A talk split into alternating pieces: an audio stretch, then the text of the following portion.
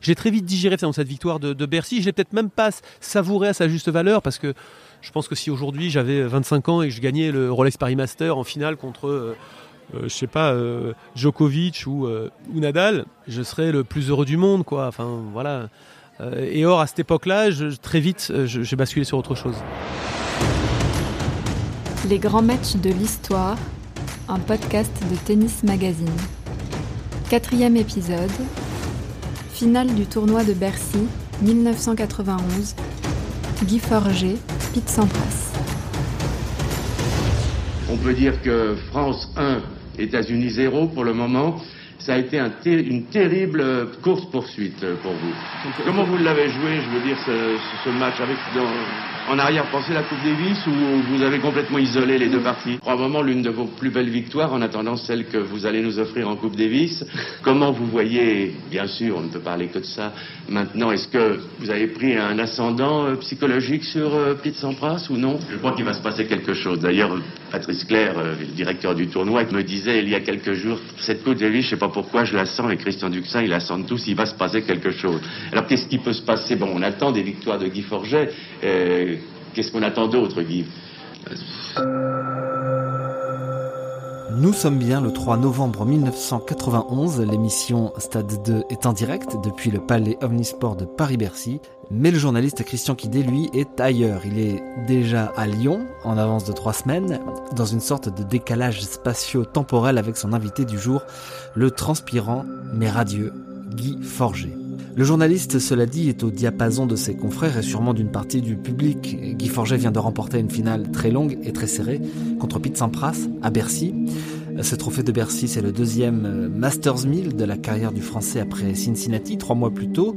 Ce sera aussi le dernier, à l'âge de 26 ans, mais ça personne ne le sait. Et tout le monde s'en moque un peu. Car le plus beau est à venir, et le plus beau, c'est bien la victoire de la France lors de la Coupe Davis 1991, 59 ans après la dernière levée des mousquetaires. Dans ce podcast sur les plus grands matchs de l'histoire, nous nous intéressons généralement au match du Grand Chelem, mais nous allons sortir de ce cadre pour la première fois et nous intéresser à un match de ce qui deviendra bientôt les Masters 1000. Ce Forger Sampras n'est peut-être pas l'une des plus grandes pages de l'histoire du jeu, mais c'est une rencontre qui a profondément marqué l'histoire du deuxième tournoi parisien.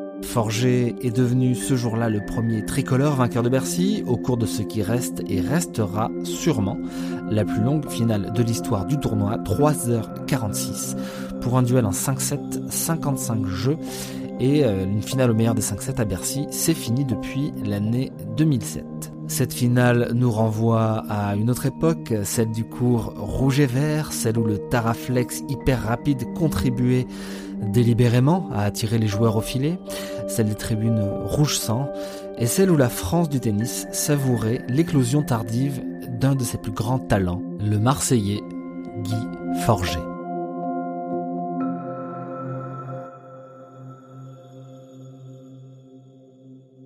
Pour évoquer cette finale de Bercy 1991, je suis en compagnie de François Tomaso. Bonjour François. Bonjour. François Tomaso, journaliste, auteur, écrivain.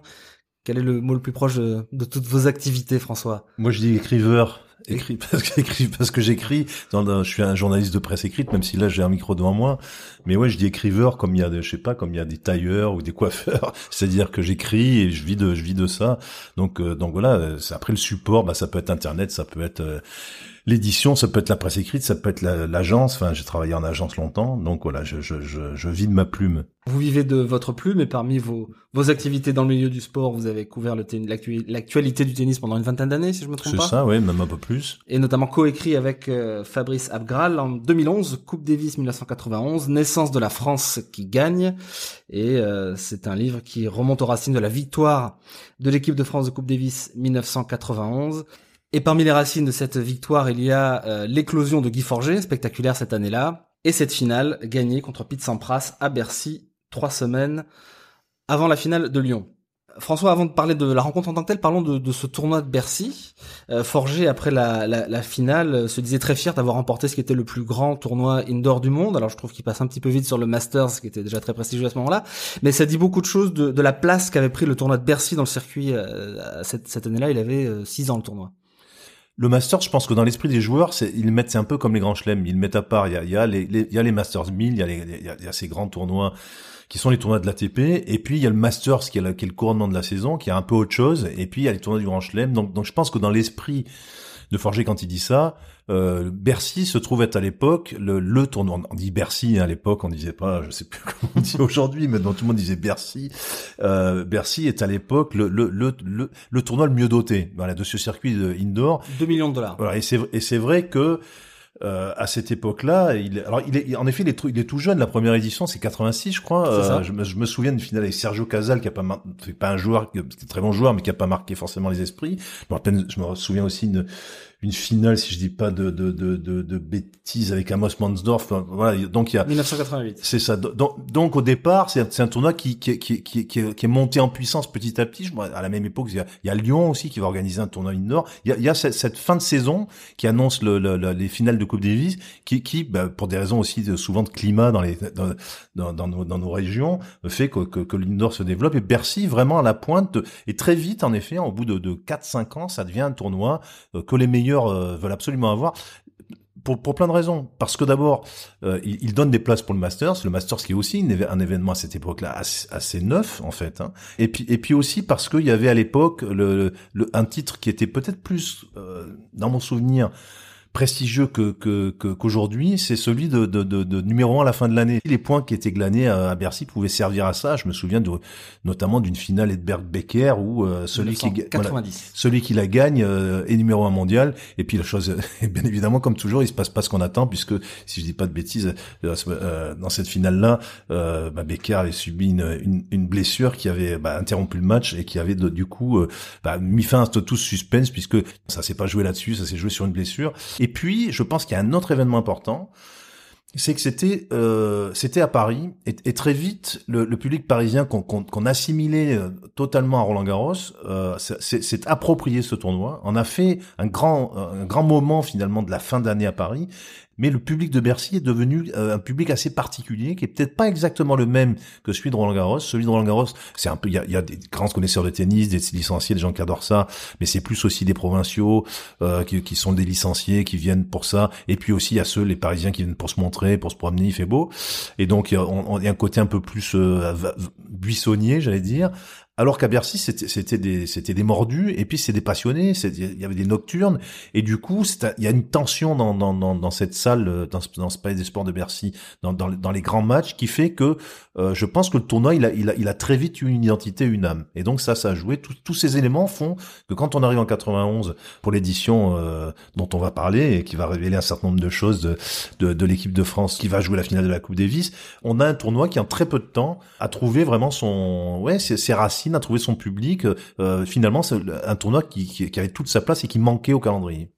Alors cette édition 1991, vous venez de le dire, elle est placée sous le haut patronage de la finale euh, de la Coupe Davis France-États-Unis, qui est programmée pour trois semaines plus tard à Lyon. Il a d'ailleurs été question qu'elle ait lieu à Bercy, mais les New Kids on the Block en ont décidé autrement. Ce tournoi de 91, bien avant même la finale Sampras Forgé, tout le monde ne pense qu'à cette finale. Pourquoi? Il y, a, il y a, ce vieux, euh, cette vieille chape de plomb. Vous savez, là, là, là on peut le dire, on est à Marseille, hein, euh, parce que je suis marseillais, et, euh, et, à Marseille, on est, on est hanté par les années 30 et par, par Marcel Pagnol. Quoi. C'est si, si vous êtes un, un, un écriveur comme moi euh, de Marseille, on, vous rabâche toujours de Pagnol qui, qui date des années 30 et le joueur de tennis français à cette époque-là et même encore un peu aujourd'hui, il faut bien le dire, on, on, leur rabâche toujours les, années 30 et les fameux mousquetaires et qui étaient les derniers à avoir, gagné. Le, il a fait une série monumentale qui commence 127 et puis euh, ils deviennent les rois de la Coupe Davis et, et, et, et finalement et finalement la France qui gagne euh, dans, en sport euh, parce qu'en rugby ils vont mettre beaucoup plus de temps je ne parle même pas du football mais la France qui gagne euh, avec Suzanne Langlais à ma époque c'est ça c'est la France des années 30 et, et, depuis, à part la victoire de Noah à Roland Garros en 83, c'est un peu le grand désert. Il y a eu des grands joueurs, hein, Marcel Bernard et quelques autres, mais voilà, c'est un peu les vaches maigres. Il y a eu une finale qui s'est jouée euh, euh, quelques années plus tôt. 1982. C'est ça, à, à, Grenoble, si je dis pas de bêtises. Et euh, mais bon, ça, ça, ça a fini en autre boudin. La France et la France n'a pas existé, faut dire la vérité. Et contre les États-Unis. Voilà, déjà. déjà contre les États-Unis. Et bon, on se, on se dit voilà, il y a eu cette occasion ratée. Et là, on sent, je ne sais pas pourquoi, que bah, peut-être parce que justement Guy Forgy vit une saison assez euh, formidable, parce que euh, bah, à la tête de l'équipe de France, on a cet homme charismatique le, le qui, a, qui, a, mis fin aussi à la disette à Roland Garros, qui est Yannick Noah. Ça monte, la pression monte. Voilà, on se monte un petit peu le bourrichon. Puis la France a été quand même assez, convaincante dans, dans, sa campagne de Coupe Davis. Il y a, y a des jeunes joueurs qui montent comme Fabrice Santoro. Bref, on se dit et pourquoi pas? Et pourquoi pas? Et donc, donc finalement, je vais, je vais un peu me contredire, mais Bercy, même s'il commence à trouver son public, même si c'est un, un, tournoi qui compte et même si on en parle pas mal, dans l'esprit du grand public, c'est rien comparé à la Coupe Davis. Donc pour beaucoup, euh, beaucoup font de ce tournoi, et ça va l'être d'ailleurs, qu'on le veuille ou non, euh, une, une, un genre de, de, de, grande répétition générale avant la Coupe Davis, parce que les joueurs français vont être là, que la Coupe Davis est pas loin, et que finalement leur prestation à Bercy même, devant un public bouillant qui va les encourager ou pas,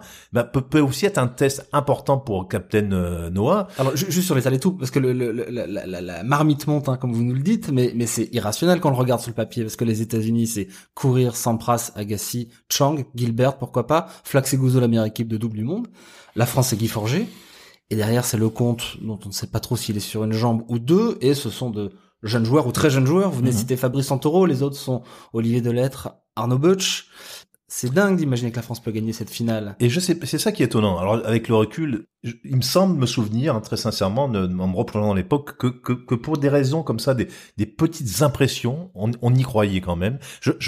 On, on mesure pas, et, je, crois que c'était avant d'ailleurs la finale elle-même, et avant les succès euh, qui vont arriver, euh, l'impact que le, que, la, que le capitana de, Yannick Noah a, a, pu avoir, y compris sur le grand public. Euh, Yannick donnait l'impression que tout était possible, et je pense que le public y a cru peut-être même avant les joueurs eux-mêmes, et peut-être que cette croyance en, ce, en ce voilà en ce rendez-vous qui allait, qui allait venir, et, et cette croyance du public euh, va, va être un des atouts qui va porter l'équipe de France et, va leur permettre de, de, de battre cette équipe. Alors, il y a, y, a, y a, aussi, un, je pense, un aspect psychologique important et culturel, historique. C'est qu'à cette époque-là, et ça remonte à, loin, la Coupe Davis pour les Américains, surtout de, surtout les Américains de cette génération-là, c'est pas très très important. C'est-à-dire que et là on est dans une génération de joueurs que, qui, qui gagnent énormément d'argent, qui est la génération qui, qui arrive après Connors, après euh, après Borg, après McEnroe, qui, qui, qui, cette génération qui a vraiment popularisé le tennis et qui en a fait un sport très lucratif. Et ceux qui tirent vraiment le,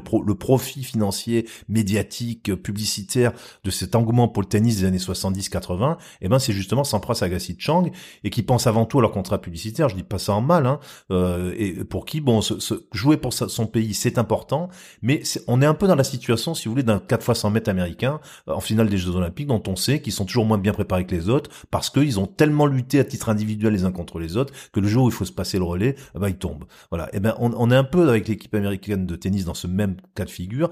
Est-ce que l'esprit d'équipe est là euh, Est-ce qu'il souffle au sein de l'équipe américaine? Est-ce est que, les, joueurs prennent conscience de, de, de l'importance que revêt pour, pour, pour, les autres finalement cette Coupe Davis J'en suis pas très certain.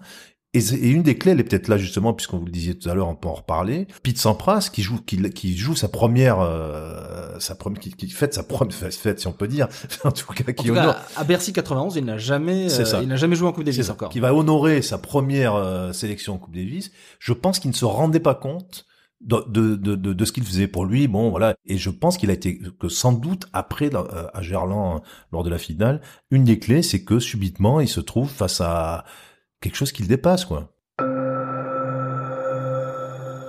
Il y a un point commun entre le tournoi de Bercy du début des années 90 et celui du 21e siècle, c'est qu'il arrive tard dans la saison et que les stars du jeu le paient. Forger et Sampras sont en quelque sorte des rescapés ou, si on veut être un peu plus positif, les hommes en forme d'un tableau qui réserve un certain nombre de surprises. Le tenant du titre et numéro 1 mondial, Stefan Edberg, quitte le tournoi en huitième de finale contre Michael Chang dans un remake de la finale de Roland Garros 1989. Depuis sa victoire à l'US Open, la première, Edberg a enchaîné avec trois victoires et une finale, il est au bout du rouleau. Boris Becker, numéro 2 mondial et double vainqueur à Bercy, doit déclarer forfait pour une grippe sévère face à euh, Jonas Svensson au même stade de la compétition.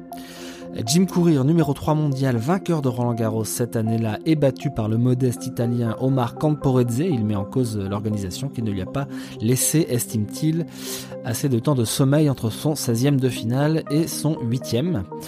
Quant à Michael Stitch, quatrième mondial et vainqueur de Wimbledon, il déclare forfait à la dernière minute et laisse sa place à un lucky loser, Wayne Ferreira. La tête de série numéro 5, c'est Guy Forger, la tête de série numéro 6, Pete Sampras. Et les deux joueurs, chacun de leur côté, enfilent les tours de façon plus ou moins autoritaire selon les jours. Euh, Forger assume son statut de favori contre l'américain Patrick McEnroe, contre l'américain Derek Rostagno qui vient de battre Yannick Noah. Il s'impose ensuite contre les fameux Kamporedze et Svensson qui lui sont proposés à la place de courir et Becker. Sampras de son côté élimine le russe Tcherkassov, le tout jeune Goran Ivanisevic 7-6 au troisième set. Un autre russe, Alexander Volkov, qui a su éliminer Brad Gilbert et Arno Butch au tour précédent deux candidats à la finale de la Coupe Davis qui n'ont donc pas marqué énormément de points sur ce coup-là. Il sort ensuite Michael Chang en demi-finale, l'homme qui lui avait infligé 3 fois 6-1 à Roland Garros deux ans plus tôt. Sampras cède encore le premier set 6 jeux à 2, mais il fait triompher son jeu d'attaquant dans les deux sets suivants. Alors avant cette finale forgée Sampras, le compte joue les qualifications, ne les passe pas, il faut le savoir. Et le tirage au sort est un petit peu coquin puisqu'il met euh, face à face Yannick Noah, capitaine de l'équipe de France de Coupe Davis, joueur à mi-temps sur cette année 1991, c'est le moins qu'on puisse dire, qui n'a pas joué à Roland Garros par exemple, puisqu'il était hors de forme, contre Fabrice Santoro, 18 ans, décisif en quart de finale contre l'Australie, candidat naturel à une place euh, en simple. Et qu'est-ce qui se passe pendant ce match? Ah bah c'est la c'est la Bérésina. Alors c'est c'est c'est c'est la Bérésina pour euh, pour Fabrice Santoro. C'est vraiment un match d'une cruauté euh, extrême ce match-là. Le public de Bercy, franchement, il aurait dû encourager le, le, petit jeune qui arrive et qui en plus était le sauveur de l'équipe de France. C'est Noah qui, qui, a mis ce petit joueur de ce, petit joueur parce qu'il est petit par la taille. Il est c'est un petit gars. Enfin, il il l'a mis dans les arènes de Nîmes dans des conditions dantesques. Euh, L'avenir de l'équipe de France entre les mains de ce jeune joueur qui, qui prouvera par la suite qu'il a beaucoup de classe et beaucoup de et, les nerfs solides. 18 ans, faut le rappeler. oui, c'est ça, 18 ans. Et, il se retrouve face à l'homme qui lui a donné sa chance. Euh, il se retrouve face à lui de, de, sur le sur le central de Bercy du central avec deux coups hein, à l'époque. Enfin bon, sur 15 000 spectateurs en tout cas. devant 15 000 spectateurs, et, et, on peut on peut penser que le public français, le public parisien, va rendre hommage à ce jeune joueur qui a, qui a sauvé l'équipe de France. Mais non, le, le, public français, il a bien conscience qu'il va jouer Noah peut-être pour la dernière fois, si Noah perd, et donc il faut encourager Yannick, quoi. Et donc c'est c'était plus du tennis. Ce, ce match-là, je m'en souviens très très bien. C'était plus du tennis. Il y a des moments dans le tennis, on le sait, où on n'est plus dans le tennis. On est totalement dans, dans la guerre des nerfs, dans le mental. Euh, on est genre de comédien dell'arte assez. Et, là, ça a été terrible parce que par la suite, je une fois de plus, Santoro va démontrer contre sa fine, contre des tas de joueurs qu'il a battus, qu'il a, qu'il a les nerfs solides. Mais là, il craque totalement. C'est un naufrage. C'est un naufrage. Et, et, et, et, et, Captain Noah est à la barre du bateau. Il regarde Santoro couler. Euh, et, chose affreuse, euh, c'est que ça va, avoir des, ça, va avoir des conséquences euh, dramatiques. C'est-à-dire que ce, garçon qui a sauvé l'équipe de France euh, dans, la campagne de Coupe Davis de cette année-là, ce, cette manière, sa manière comme ça de, bah, de plonger, de perdre pied euh, à Bercy, bah, va sans doute, peut-être, c'est peut-être pas le, facteur décisif. Il y en a d'autres. Euh, Noah va toujours vous dire qu'il y avait des facteurs euh, totalement objectifs, que quand il a, il réuni par la suite, il va réunir l'équipe de France en, Suisse, pratiquement en camp enfermé. C'est, c'est, c'est, les, critères de, jeu qui vont, primer. Mais, mais, probablement, quoi qu'on dise, Fabrice Santoro va perdre sa qualification pour la finale sur ce match. Alors c'est certain, Santoro se, se, voyait dans la dans la peau du numéro 2 en simple. Il avait battu Agassi et Sampras plus tôt dans l'année, mhm. on peut le dire. Il avait sauvé l'équipe de France. On peut euh, dire et se rappeler qu'il était remplaçant dans l'équipe, euh, dans la sélection des, des cinq. Arnaud Butch et Olivier Delettre étaient euh, devant lui. Petite chose à rajouter parce qu'elle est importante, c'est que c'est que dans le, tour suivant, Yannick Noah affrontait Derek Rostagno et c'est son dernier match de tennis. Il a, il a donc il, il, il, s'est contenté de, de, de ramener ce, ce, pauvre Santoro à ses chères, à ses chères études, de le, de l'humilier une dernière fois. Mais c'est ça le sport de haut niveau. Peut-être aussi c'est une leçon importante pour Santoro. C'est ça le sport de haut niveau. Il n'y a pas d'amis, il y a, il y a pas de, de paternité, de grand frère. Il y a pas sur le terrain. Et eh ben à un moment donné, c'est, c'est, c'est, c'est voilà, c'est un match de tennis, un match de tennis compétitif. Noah a fait toute sa carrière sur le mental euh, et sur son service. Et eh ben il a là. Euh, euh, voilà, il, il, a, il a fait son boulot, il a, il a, il a peut-être rendu une fois de plus un service mental à, à Fabrice Santoro. Et le tour d'après contre un, contre un modeste joueur, un bon joueur qui était top 20 à ce qui était top 20 quand même, oui, qui, avait été, qui a fait une très belle carrière en junior, mais bon, qui, a, qui a pas marqué l'histoire du tennis non. plus. Euh, Banoa perd et, on ne le verra plus jamais jouer au tennis de manière compétitive. Donc, donc ce tournoi, c'est aussi, et c'est ça qui est intéressant, c'est les adieux au tennis de, de Yannick Noah. Il arrête le tennis dans ce tournoi qui va être le, qui est, qui est aussi, du même coup le prélude à ce, à ce nirvana tennistique que va être pour lui après la victoire de Roland Garros, le, la, la victoire en Coupe Davis. Mais le numéro un français à ce moment-là, c'est bien Guy Forger, auteur cette saison-là, en 1991, de la meilleure année de toute sa carrière. Deux quarts de finale en Grand Chelem à Melbourne et à Wimbledon, une qualification pour le Masters, la quatrième place mondiale due à des victoires au tournoi de Sydney, Bruxelles, Cincinnati, Bordeaux, Toulouse, sans oublier une finale à Indian Wells et donc cette finale de, de Bercy. Le public parisien aura vu au cours de cette finale un Guy Forger au sommet, pas en état de grâce, pas exactement, mais excellent serveur, plus juste que jamais dans son jeu de gaucher au magnifique revers à une main, très bon volleyeur, meilleur passeur encore et surtout bagarreur acharné, comme trop rarement peut-être au cours de sa carrière. Ce petit chef-d'œuvre forgé l'aura réalisé contre quelqu'un qui allait devenir l'un des meilleurs joueurs de tous les temps. Il ne l'était pas encore, il devrait attendre deux ans avant de devenir le patron du circuit et le très grand joueur des années 90.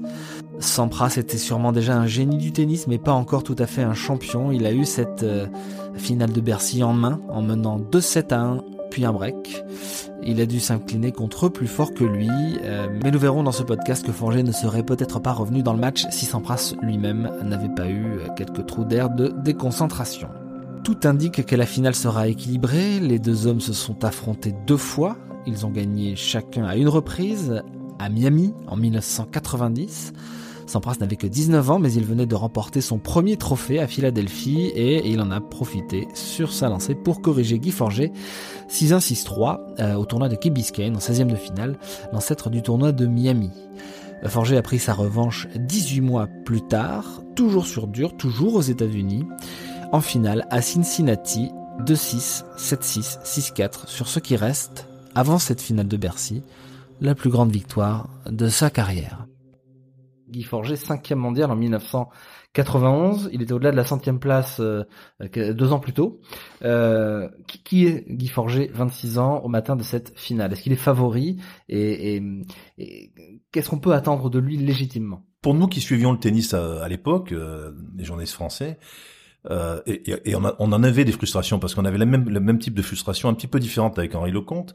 Mais on, on sait que Guy Forget est un excellent joueur. On le sait depuis longtemps. Il a été champion du monde junior en 82. on, on, a, on a toujours annoncé que que qu'il allait éclore, qu'il allait franchir un cap et puis que, c'était peut-être ce qu'on appelle en anglais un late bloomer, donc un, joueur à éclosion tardive. Et, on l'attendait cette éclosion. Et puis là, ce qui change un peu la donne, c'est que euh, il, il, il, a, il, a, surtout, euh, il a surtout gagné déjà euh, six tournois, si je dis pas de bêtises, quand il arrive à Bercy.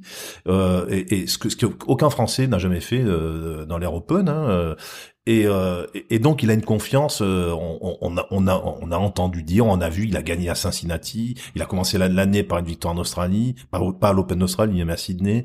Il et, et L'Open d'Australie fait quart de finale, ce qui est son meilleur résultat en Chelem Il fait aussi quart de finale. Il y a deux reprises déjà dans le dans, dans cette saison, il a battu Sampras. Donc donc euh, on peut penser que que, que que son jeu convient pas à celui de Sampras. On, on, on peut penser, on le dit souvent dans ces cas-là, que dans les têtes à tête, il a un ascendant psychologique sur le sur l'américain. Et surtout, voilà, il, il, il a sa, il a, il vit sa saison en or on va faire un petit retour en arrière. Moi, j'ai vu beaucoup jouer Forger euh, à cette époque-là. J'ai commencé à couvrir le tennis en 86, donc c'est à peu près l'époque où euh, où Forger commence à jouer des, des, des, grands matchs et des grands tournois.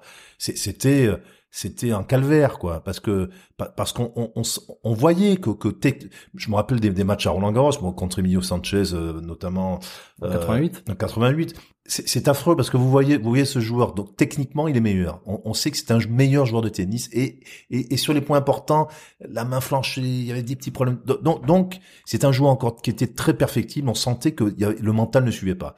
Forger c'est un joueur à l'ancienne. Il a un style de jeu voilà pour parler de son style de jeu, c'est, j'y réfléchissais avant que qu'on en parle. C'est, un style de jeu très très difficile à décrire parce que à l'époque, euh, dans ces dans ces années 80, début des années 90, fin des années 80, on, on, a on a vraiment une opposition de style assez claire dans, dans la plupart des joueurs, on a les, encore des, des, joueurs de service volé, des attaquants, dont Sampras fait partie. Gros service, il monte au, filet, il finit le point. C'est d'ailleurs ce qui, qui fera pratiquement toute la carrière de, de Sampras et notamment ses succès à Wimbledon.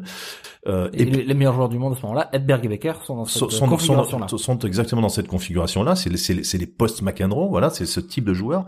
Et puis on a euh, les joueurs de fond de cours, mais qui ne sont plus les joueurs de fond de cours de gros slice et de gros lift euh, à, la Borg. Ce sont des joueurs de fond de cours qui est ce qu'on appelle les attaquants de fond de cours, euh, dont l'exemple type à l'époque est Ivan Lendl ou Agassi, qui va être un des adversaires des Français. Donc, donc on quitte pas la ligne de fond de cours, un, jeu de jambes exceptionnel et des grands coups, droits, notamment tous les joueurs qui sont passés par l'académie de Nick Bollettieri à l'époque ont le même type de coup droit, bim, ça part et c'est voilà, c'est ravageur. On a ces deux types de, de joueurs et en France, on n'a pas ça. C'est-à-dire que le compte, c'est pas ça. Noah, c'est pas ça. Forger, c'est pas ça. Santoro, c'est pas ça. On a des joueurs atypiques. Bon, c'est intéressant. C'est pas, mhm. c'est plutôt bien. D'ailleurs, par la suite, ce sera la même chose. Hein. Quand on aura les gros gens, les Clément, etc., on aura toujours des joueurs qui sont pas ordinaires. On n'a qu'un joueur qui rentre dans ce, dans, dans ce schéma de jeu, c'est Thierry Tulane, qui est un petit Landel. Mais voilà, malheureusement, c'est pas un grand Landel. Bon. Et, euh, et, euh, et, et Forger, il, il, est pas du tout dans ce style-là. Forger, il a un jeu beaucoup plus complet. Il a un jeu, on m'a, on m'a beaucoup dit, euh, Forger, il joue un peu comme Henri Cochet. C'est-à-dire, il prend la balle assez tôt, il, a beaucoup de rythme, il court le terrain, il n'a pas de point faible. Un très beau revers, euh, c'est un gaucher, un très beau revers à une main. il joue vraiment un tennis d'une grande pureté. Il a un, très bon coup d'œil, donc des, des, des passings qui sont pas forcément très, très puissants, mais qui sont toujours très bien vus. Et c'est un joueur un joueur un petit peu différent. Or, en cette année 91, tout s'est mis en place. C'est-à-dire que Forger est un joueur qui a besoin d'être dans le rythme. C'est un joueur qui a besoin du bon BPM. On sait que il y a un rythme comme ça de musical, hein, le, le, beat per minute qui est, qui, qui est important. Ben lui, quand il est dans son bon rythme de, de, de, de jeu, il, il, est très difficile à battre parce que tout tout part bien, notamment le, la vista, les, le, le, le, les passings, tout ça est en place. Euh, en cette année 91, il a le rythme, il est en confiance, son service est exceptionnel, il fait très peu de fautes. Euh, il n'a pas un coup droit euh, sensationnel, mais il est très juste, il joue très juste. Et donc, quand il arrive comme ça à, Bercy, il est en fin d'une saison de tous les succès. Il a, il a vraiment très bien joué. Il a battu les meilleurs joueurs. Son jeu est en place. Il est physiquement en forme. Enfin, il a tenu les promesses qu'il avait laissé entrevoir quand il a été champion du monde de junior en 82. On a le, le, le, le forger de la maturité. Moi, mon défi consistait à quelque part à brouiller un peu les cartes et assez vite lui faire prendre conscience que euh, ça allait être difficile. À partir du moment où un adversaire doute un petit peu, il est tout de suite moins performant. Ça se joue à des, petits pourcentages.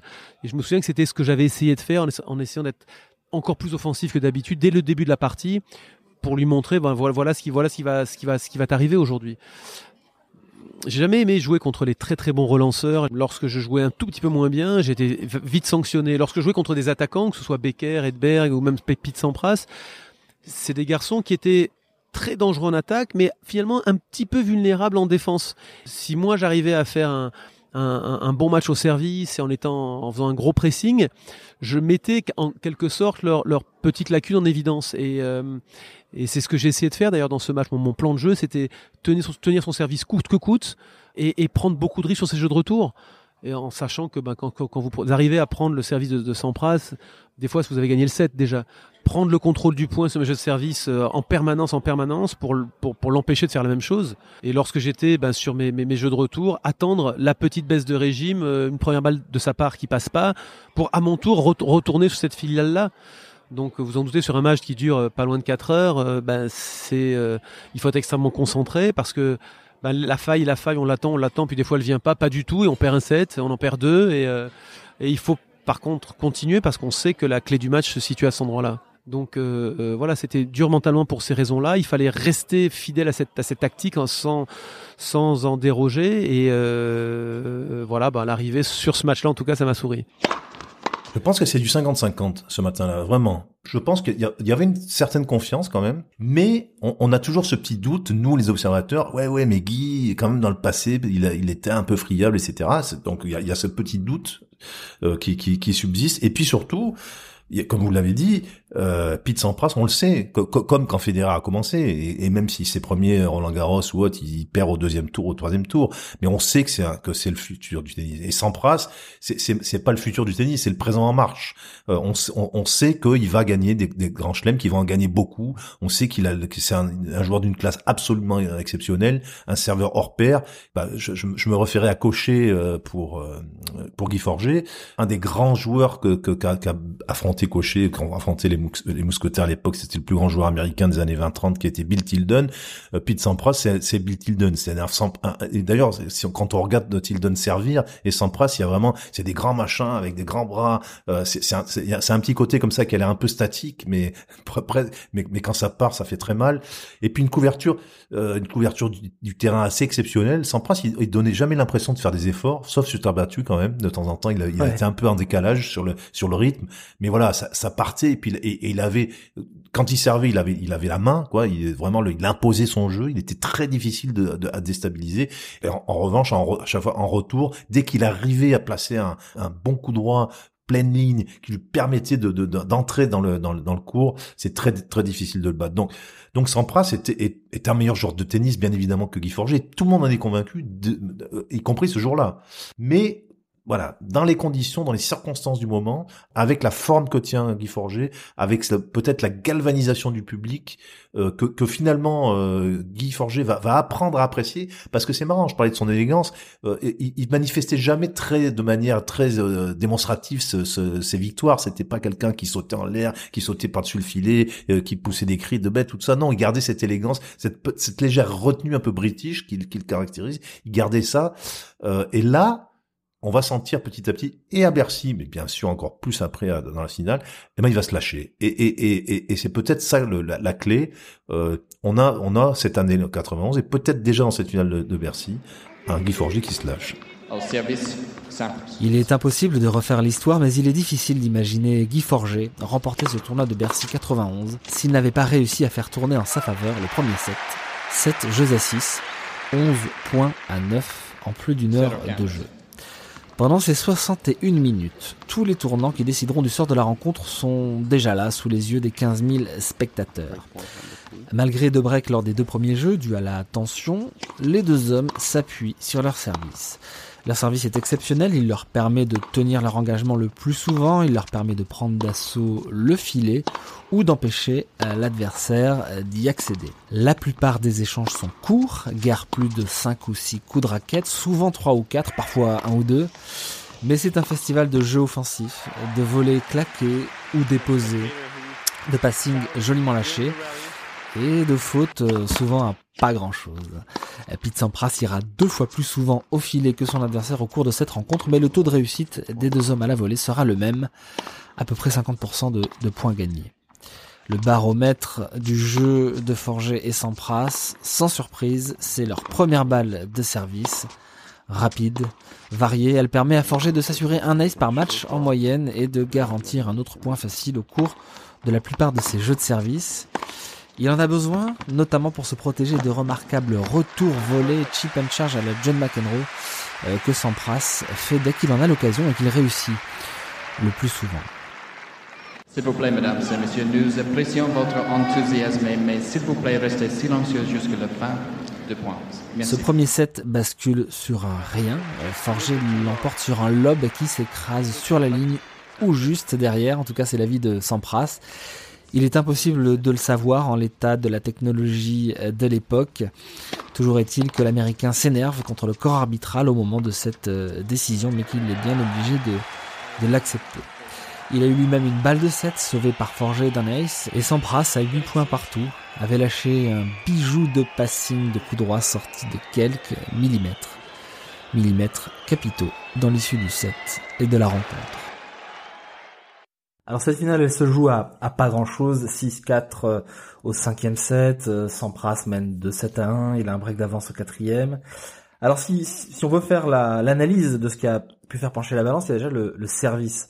Sampras est un énorme serveur, mais, mais Guy Forger est l'un des tout meilleurs serveurs du monde à ce moment-là. Il fait plus d'ace que Sampras sur ce match-là, il fait plus de services gagnants, pas de double faute, service de gaucher qui est qui a fait basculer quelques points capitaux dans cette finale. Alors voilà, déjà bon, les services de gaucher, c'est, ça, ça peut être un problème, pas pour un joueur comme Sampras, mais euh, bon, c'est ça. Quand comme la majorité des joueurs sont droitiers, euh, il faut s'adapter.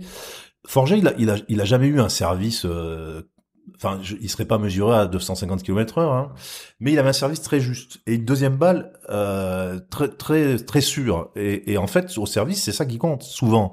C'est-à-dire que il avait un service très rapide. C'est-à-dire que qu'il servait juste, il servait au bon endroit et, ça partait ça partait pas fort ou puissant, ça partait vite. Euh, et, euh, et voilà. Et je pense aussi c'est la constance de son service. Euh, dans le passé, il en a fait des doubles fautes. Hein. On en parlait tout à l'heure, notamment Roland Garros. Là, en 91, il fait, il fait très peu de fautes au service. Il est très et, et, et chose très importante euh, que parfois les gros serveurs ont ce problème avec là. Il a une bonne deuxième balle. Et ça, je pense que c'est le c'est un point très important au tennis. Si vous avez une deuxième balle faiblarde, ben, c'est relativement facile de se faire briquer.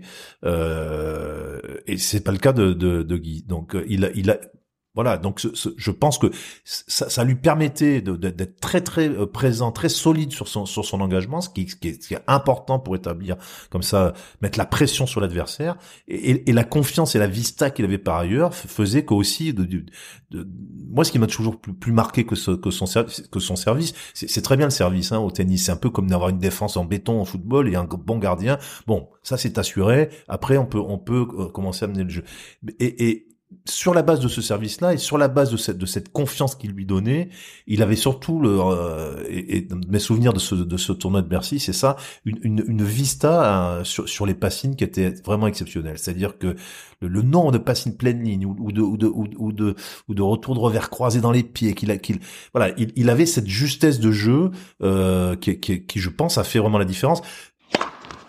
Bah, c'est marrant parce que le, le, bon le service a toujours été mon, mon, une de mes armes maîtresses. Et, et, et, curieusement, mon, mon, passing de revers était mon moins bon, mon coup le plus vulnérable, le moins stable. Et euh, j'ai rencontré souvent des joueurs qui, qui, qui ont essayé de m'attaquer sur ce, sur ce côté-là. Et d'ailleurs, même quand, quand, euh, quand Yannick euh, se moquait de moi, me disait bah, Attends, Guy, c'est bon, tu le montes sur le revers, et en général, tu as souvent gagné le point. Euh, et je travaillais d'arrache-pied tous les jours euh, pour que ce coup devienne euh, bon, enfin, ou correct. Euh, ça n'a jamais été bien sûr mon meilleur coup, mais j'ai des j'ai des souvenirs de de, de ce match-là. J'ai des souvenirs de de cette de la finale contre Sampras en 91 à Lyon où euh, dans le dernier jeu, je crois je fais un passing croisé, il monte sur mon verre de manière un peu euh, tranquille et je me souviens de me dire mais il est fou de monter là-dessus. Je l'ai trouvé en passing. Je me souviens de la balle de match de, de quand je le bats en finale à, à Master 1000 à Cincinnati. Euh, il sert sur mon revers une première balle et je fais retour gagnant croisé en revers. Je me souviens de la finale de, de en double à Malmö on joue la Suède et Björkman sert sur mon revers. Je fais retour gagnant en revers sur balle de match. Donc un coup qui finalement est, euh, et ça qui est chouette, qui est a, priori moins constant et moins fort que te permet quand même de gagner des grands matchs. Euh, donc c'est marrant que tu me parles de, de ce passing de revers parce que c'est vrai qu'il y a eu des moments dans, dans ma carrière où j'ai eu des très très bons passages, même en passing de revers.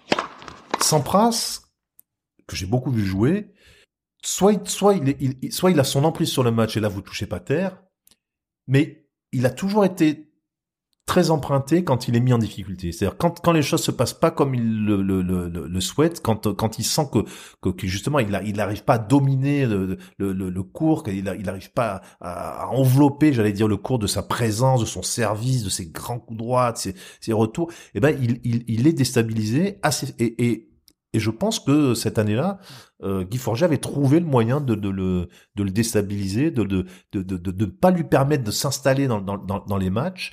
Donc bien évidemment, le service a été une des clés, mais aussi vraiment, une fois de plus, cette justesse, cette précision, cette vision.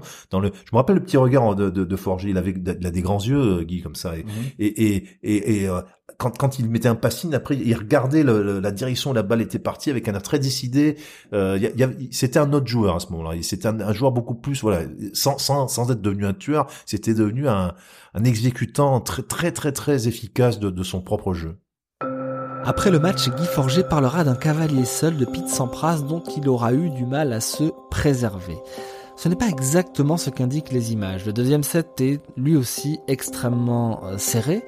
Sampras fait le break pour mener 3 jeux à 1, mais Forger recolle à 3-3, grâce notamment à trois fautes étonnantes de l'américain. Ce que Forger a voulu dire peut-être, c'est que le numéro 6 mondial aura décidé, un peu malgré lui, euh, du sort de la rencontre en ne parvenant pas tout à fait à transformer ses multiples occasions de prendre le large et de tuer la rencontre.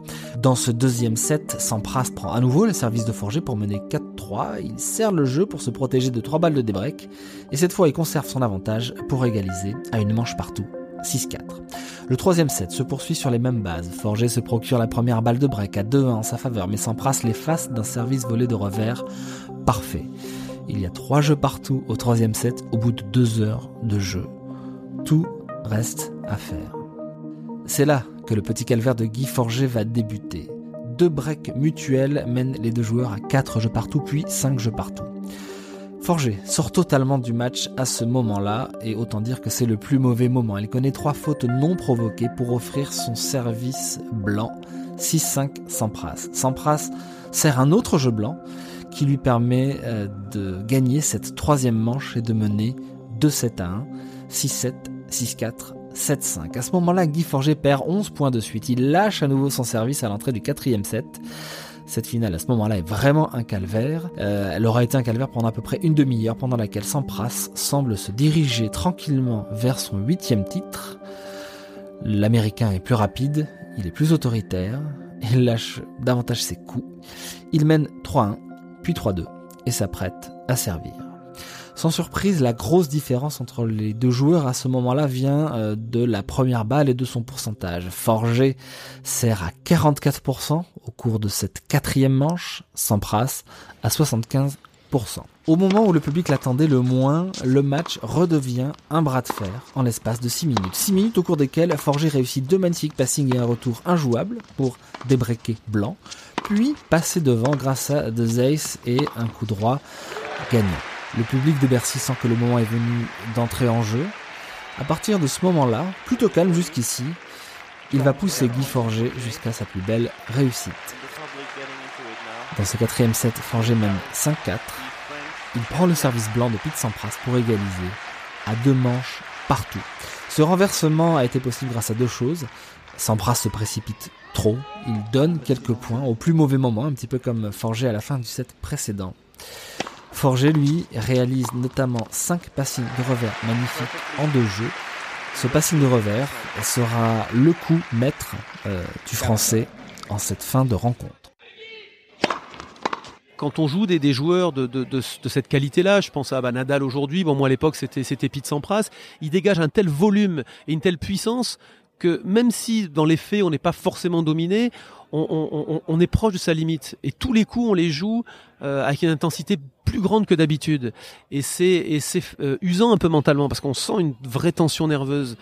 Et euh, bien entendu cette, qualité de jeu on peut pas la, gagner de manière constante pendant pendant quatre heures. Il suffit qu'on ait un tout petit trou et hop. En général, ben votre adversaire à ce moment-là, c'est lui qui passe devant. Et c'est cette demi-heure, c'était ce, ce moment-là, mais chaque point finalement est un combat et c'est ça qui est sublime dans le tennis, c'est que d'abord on peut gagner moins de points que son adversaire et gagner un match à l'arrivée. S'il y a une petite faille qui se présente, si on s'y engouffre, on peut renverser le cours des choses. Et donc dans ce match, j'avais une très grosse pression en finale de, de, de 91, mais euh, je, je disais que c'était faisable, quoi. Alors, il faut rappeler qui était Pete Sampras à ce moment-là. Euh, sixième euh, mondial, tout jeune joueur. Euh, Lui-même n'est pas super tueur sur cette finale, Pete Sampras. Sampras, il avait toujours un côté un peu lymphatique. Il a, qu'il a gardé toute sa, enfin, en tout cas, c'est la démarche qu'il qu'il donnait dans ses grandes années. Euh, il était juste intouchable parce que le, la, la, séquence de jeu classique de de de de, de, de Sampras, c'était même pas service volé, hein, c'était un grand service. Et si ça revenait, un grand coup droit, c'était c'était c'était terminé. Il est pas encore à ce niveau-là euh, en 91. Il a déjà un grand service, il a déjà un jeu qui est, qui est, en place, mais il manque un tout petit peu de sûreté, un tout petit peu de puissance, un tout petit peu de de de, de... il écœure pas encore totalement ses, ses adversaires. Et de régularité sur cette Voilà, finale. il manque de régularité et et, et et et par ailleurs, il a voilà, il a cette capacité déjà parce que ça ça, ça, ça va continuer à exister par la suite à être assez facilement déstabilisé une fois de plus quand son jeu euh, de vainqueur est, est, est, est, mis à mal. Euh, Sampras à l'époque n'est pas le meilleur envoyeur du monde non plus, hein, faut dire la vérité. Ça, il va il va améliorer ce compartiment du jeu euh, par la suite de manière assez assez importante. Et, puis surtout, c'est Forger en général qui arrive à imposer son rythme. C'est lui qui mène le, la danse et c'est lui qui mène le rythme en général. Grosso modo, c'est ça. On en a parlé. Hein. Donc solidité du jeu, grosse vista sur les passings, capacité de déstabilisation et capacité aussi à vraiment imposer ce qui est pour Sampras un favori. Comme tous les champions, quels qu'ils soient, ils ont tous des, petites failles, par moment des petites baisses de régime. Alors forcément, il en a moins eu lorsqu'il avait 26 euh, ans et qu'il a dominé de manière euh, insolente hein, certaines années le, tennis mondial. Euh, mais moi, en l'occurrence, à ce moment-là, je, me dis... Ben, je vais essayer de profiter de, ces moins de petites baisses de régime.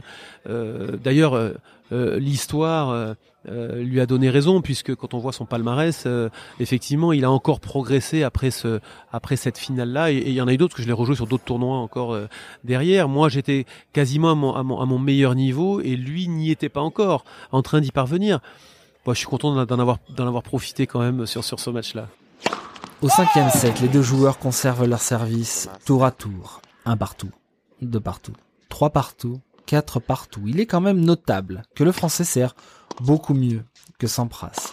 Il semble hors d'atteinte sur son engagement. Il ne perd par exemple qu'un seul point sur ses trois premiers jeux de service du cinquième set.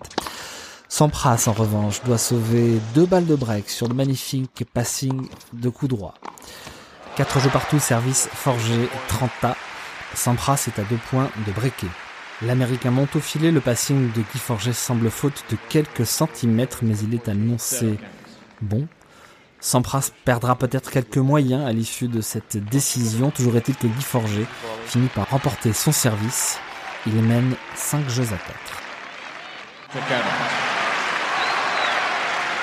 Sampras sert à 5 jeux à 4. Guy Forger redouble d'agressivité. L'Américain semble un petit peu passif, peut-être encore un petit peu chaos de la décision prise au, jeu précédent. Toujours est-il que Guy Forger finit par l'emporter à sa troisième balle de match sur une magnifique volée de revers. La balle de match, je me souviens, c'est lui qui sert.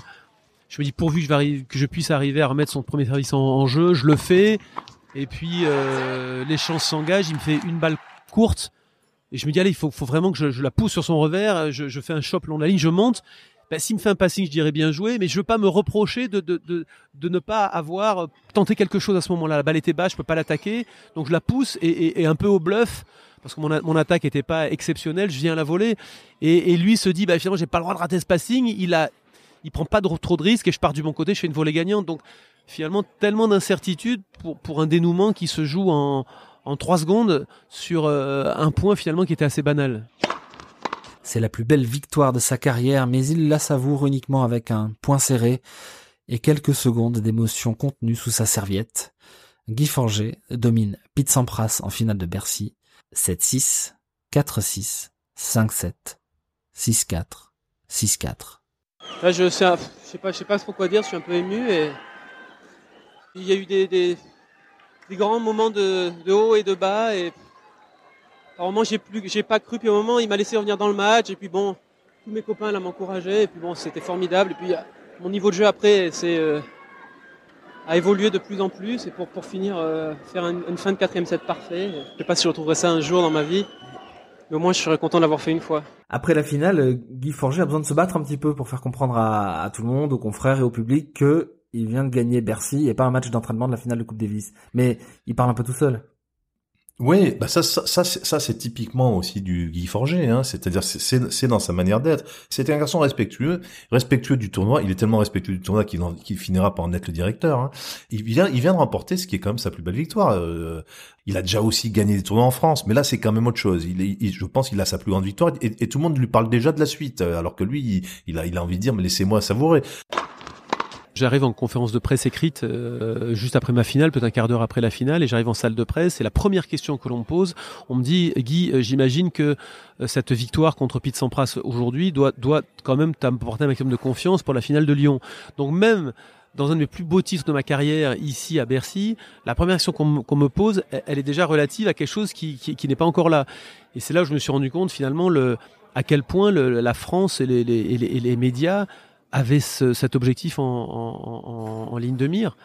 Donc euh, j'étais étonné, en même temps un peu déçu. en même temps, je vais pas faire la fine bouche, je venais de le gagner, c'était fait.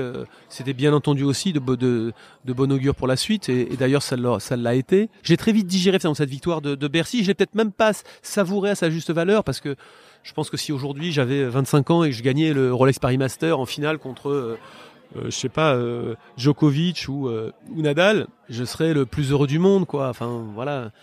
et or, à cette époque-là, très vite, j'ai basculé sur autre chose. Toi, au début du match, c'est pas du tout dans ta tête. Non, non, non, non, non. C'est quand on joue ce genre de joueur dans la finale de Master 1000, il y a tellement, de, on se pose tellement de questions que l'on on est forcément inquiet, impatient. non, non, je savais que ça allait être très dur.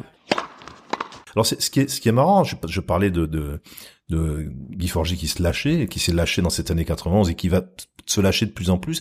Mais là, une fois de plus, en finale, quand il gagne le match, dans, mon souvenir, il est, il est pas extrêmement démonstratif. Hein. Ah, il, ne l'est pas du tout. Voilà, il, serre la main à Sampras, euh, euh, bon match, etc. Et puis, et puis voilà, il, il, il est pas par terre euh, à, faire un tour de stade, à, acclamer le public de Bercy, qui est pourtant un public bouillant. Il, reste le Guy Forger, propre sur lui, bien mis, euh, un peu sur la réserve que qu'on connaissait habituellement. Mais c'est vrai, et, là, pour le coup, euh, euh, je, me souviens très bien parce qu'il y avait euh, dans la conférence de presse qui a suivi, les, les télés étaient là. Une fois de plus, en effet, tout le monde lui a, parlé que de la Coupe Davis. Il il y a eu deux trois questions sur le match on sait pas trahir un grand secret auprès de nos auditeurs que de dire que dans les conférences de presse, surtout des joueurs français dans les tournois de tennis, le, les, les, journalistes d'un quotidien sportif bien connu ont tendance à essayer de monopoliser les questions. Alors c'est eux qui ont dû poser deux, trois questions sur le, le revers slicé du troisième jeu, du troisième set. Euh, mais, mais, pour le reste, toutes les toutes les questions en général ont été euh, ont été axées là-dessus. Et après même, je me rappelle, il me semble un passage à stade 2, il y avait Christian Kidé qui était encore là et, qui, ne lui parle, que de ça, qui ne lui parle que de la Coupe Davis. Donc euh, oui, mais c'est un petit peu logique.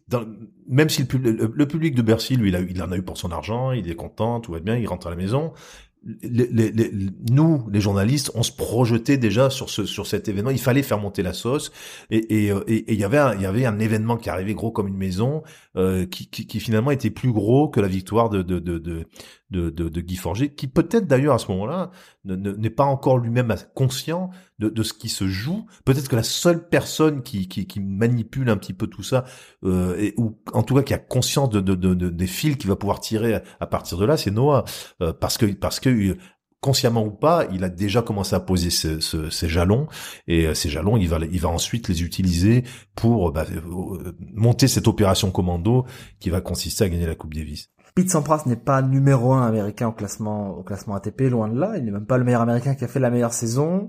Il perd contre Guy Forget en finale de Bercy. Il sera malgré tout euh, aligné à Lyon. Et ça, c'est très très probablement la rançon de sa victoire en Masters de 1991. Est-ce que Tom Gorman avait le, choix vraiment ou pas de l'aligner en simple en Coupe Davis, euh, en sachant qu'il était quand même en déficit de confiance face au numéro un français? Sur dur, euh, et on sait que ça va jouer sur dur, à ce moment-là euh, de la saison, c'est sans doute le meilleur choix. Euh, je pense, pense que, enfin, il l'a prouvé au Masters. Il est meilleur que courir sur ce type de de de de de, terrain. je pense que Gorman se dit bon, ok, il y a Forger. Admettons que que que, que Sampras perde contre Forger, mais Agassi va. Enfin, où est le deuxième joueur? Pete va, le, le, le, pulvérisera. Quant à Agassi, bah, il va gagner ses deux simples. Donc, il, peut avoir une confiance. Euh, je, pense que, alors peut-être un excès de confiance, mais on, on va pas refaire l'histoire. Est-ce que s'il y avait eu, euh, s'il avait, s'il n'avait pas sélectionné Sampras et qu'il avait pris un, quelqu'un d'autre, est-ce que, est-ce que le, jeu aurait été difficile Je pense. Là, on est, on est plus dans le domaine du technico-technique et du tennis on est dans, dans, dans, le domaine du mythique et du légendaire et du et, du moment où le sport dépasse un peu toutes les toutes les statistiques et toutes les, les probabilités. Je, je pense que cette équipe de France, de ce moment de grâce qui s'est produit euh, cette année-là à, Lyon, finalement le choix du joueur importait peu. Je pense que la, que la, que la France était à ce moment-là, pour tout un tas de raisons dont on, dont on va parler si vous voulez, mais était, était pratiquement imbattable. La défaite de Sampras, euh, fallait-il choisir Sampras? Oui, franchement, euh, si s'il fait un choix purement objectif, quel est le meilleur joueur sur dur, sur court couvert euh, en cette fin d'année 91 aux États-Unis? À mon avis, c'est Sampras. Hein. Mais ce qui, ce qui émerge de votre euh, travail avec Fabrice Abgrad dans ce livre, c'est que les Français se sont bien gardés de le dire, mais avaient une peur bleue euh, que Tom Gorman mesure l'ascendant psychologique de, de, de Forger sur Sampras et choisissent Jim Courir, voire Brad Gilbert, contre qui mhm. effectivement Forger avait des, des, problèmes. En tout cas, côté français, c'était, ça paraissait pas du tout saugrenu que ce choix puisse être fait côté Gorman. Il y, y, a eu une, il y a eu, ajoutons à cela, pardon, hein, on, se l'est dit tout à l'heure, mais il faut quand même le répéter, Sampras n'a jamais joué la Coupe Davis, il va être propulsé en finale face à un public chauffé à blanc. Tom Gorman peut le savoir, ça l'anticiper. Oui, mais je, je, pense, c'est normal qu'on fasse confiance à un joueur comme Sampras, même à cette époque-là. Une fois de plus, il a gagné l'US Open l'année précédente, il est, Comment penser qu'un joueur de ce calibre, avec le, le, le, il, peut, il peut au contraire penser que ça va le stimuler, que c'est un vainqueur, que c'est et puis et puis une fois de plus, malgré l'ascendant psychologique que, que, que, vous relevez, c'est marrant dans, dans, dans ces cas-là, euh, dans les dans les sélections qui se font pour la Coupe Davis, à part Noah qui justement de temps en temps fait fait des coups de poker, euh, la plupart du temps les capitaines sont très euh, sont très plan plan, hein, ils disent bon terre battue, je prends mon meilleur joueur de terre battue et quoi qu'on dise, à ce moment-là, je pense que Sampras est meilleur que courir sur terre battue et que et que et sur que, dur. sur, dur, sur, indoor, ouais. sur dur sur indoor. Et je pense que que à ce moment du, du, du fait, est-ce que courir ce serait mieux débrouillé euh, face à face à Forger euh, et, et, en fin d'une longue saison euh, au cours de laquelle, bon, ben justement, courir avait fait Roland Garros. Enfin, il avait une grosse saison sur terre battue parce que c'était la surface sur laquelle il a brillé le plus vite.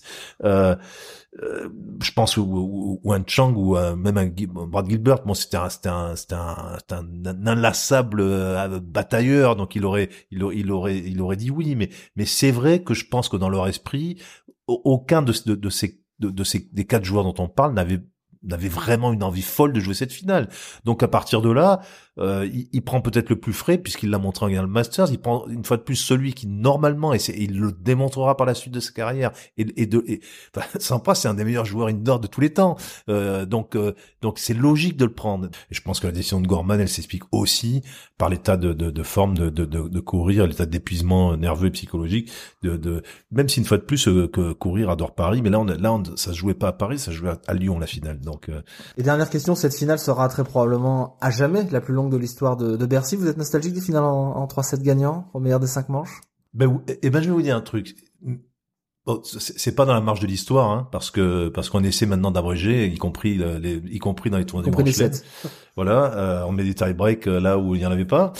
Ça, ça faisait partie de la magie du tennis euh, cela dit, théoriquement, un tie-break peut aussi être interminable. Hein. Euh, tous les tous les matchs du Grand Chelem se jouent dès le premier tour en 5-7. Il n'y a, a, pas de raison que, que la finale de, de, de, ces tournois majeurs qui se prétendent être des tournois majeurs se joue pas en 5-7, que le public en est pour leur argent, qu'il y ait plus de, de suspense, parce que psychologiquement, dans la, manière dont on fabrique sa victoire, c'est différent. C'est-à-dire qu'une fois de plus, quand on est un, un, un joueur expéditif, euh, qui a un gros service, je pense que eh ben c'est on est favorisé euh, quand on euh, oui, on est favorisé par les matchs en 3-7. Et, et, et, du coup, je, je, je, il me semble que, les finales sont des moments assez, assez, assez importants. Et je serais même, très sincèrement, puisqu'on est en pleine période de MeToo, et, et au-delà de ça, euh, je, je le vois, moi je, je, couvre beaucoup le cyclisme, et je vois l'éclosion du cyclisme féminin, et ainsi de suite. On, on, on, maintenant, en athlétisme, on fait les mêmes distances pour les, pour les femmes que pour les hommes.